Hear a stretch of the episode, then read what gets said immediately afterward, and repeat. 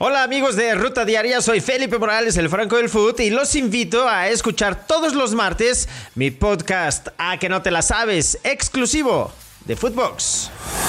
Esto es Footbox Today. Hola, soy Fernando Ceballos con las noticias que tienes que saber. El Tata no va a San Pedro Sula. Gerardo Martino no dirigirá la selección mexicana este domingo frente a Honduras. Eso debido a que su médico le sugirió no viajar en avión, ya que podría ser riesgoso para su ojo. Recordemos que Martino ya se había ausentado por esta misma razón en otros compromisos. El Tri llega a Honduras. La selección mexicana arribó a San Pedro Sula para enfrentar este domingo a los Catrachos en el duelo del octagonal final de la CONCACAF. Un triunfo les estaría dando el pase a la Copa del Mundo siempre y cuando Costa Rica no gane a El Salvador. Alexis Vega baja por suspensión. El delantero de las Chivas Rayadas del Guadalajara no tendrá actividad ante Honduras después de recibir su segunda tarjeta amarilla en el último duelo ante Estados Unidos en el Estadio Azteca. La selección argentina derrotó a Venezuela 3-0 en la bombonera, con goles de Nico González, Ángel Di María y Lionel Messi. Argentina, comandada por Lionel Scaloni, jugará su próximo martes ante Ecuador en las eliminatorias de Conmebol. Esto dijo el técnico argentino.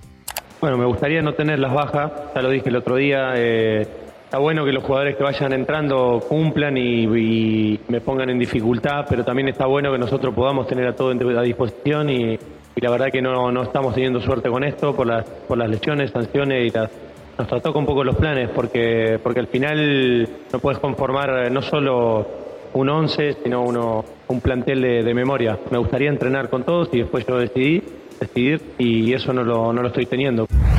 Argelia y Egipto pegan primero. En África se disputaron los duelos de ida rumbo a Qatar, donde el Congo empató a uno con Marruecos. Camerún cayó ante Argelia por la mínima y Túnez derrotó 1-0 a Mali.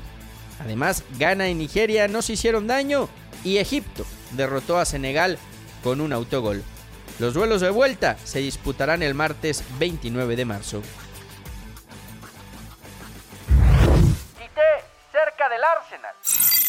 Algunos medios indican que el estratega brasileño terminará su relación con la selección de Brasil una vez que acabe el Mundial de Qatar 2022, por lo que los Gunners ya empezaron a sondearlo para que se haga cargo del equipo a partir de enero de 2023. Haaland rechaza oferta. El noruego sigue estudiando qué ocurrirá con su futuro inmediato y de acuerdo a reportes de la prensa española, ya rechazó una primera oferta hecha por el Manchester City. Explota. El delantero galés estalló en redes sociales en contra de los medios de comunicación por las diferentes críticas que ha recibido durante los últimos meses, pues con el Real Madrid solo ha disputado 5 juegos en toda la temporada. Reestructuración en Italia. Luego de consumar el fracaso de quedarse sin mundial por segunda Copa del Mundo consecutiva, la Federación Italiana ya se plantea cambios para volver a ser protagonistas a nivel de selección. La continuidad de Mancini y de varios jugadores está en el aire. España promete. La categoría sub-21 de La Roja goleó 8 por 0 a su similar de Lituania en duelo correspondiente para la clasificación a la Eurocopa sub-21.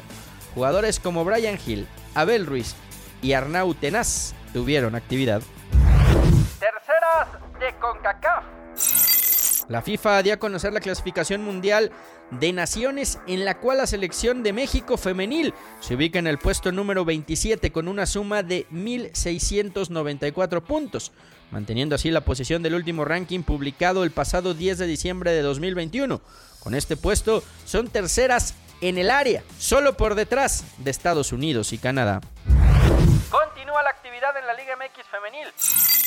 Para la jornada 13, Cruz Azul jugará ante Atlas, donde las celestes buscarán una victoria después de seis juegos con derrota. En el otro duelo del día, Juárez recibe al equipo de Pumas, que es séptimo de la general, y suma cuatro duelos sin conocer la derrota. Esto fue Footbox Today.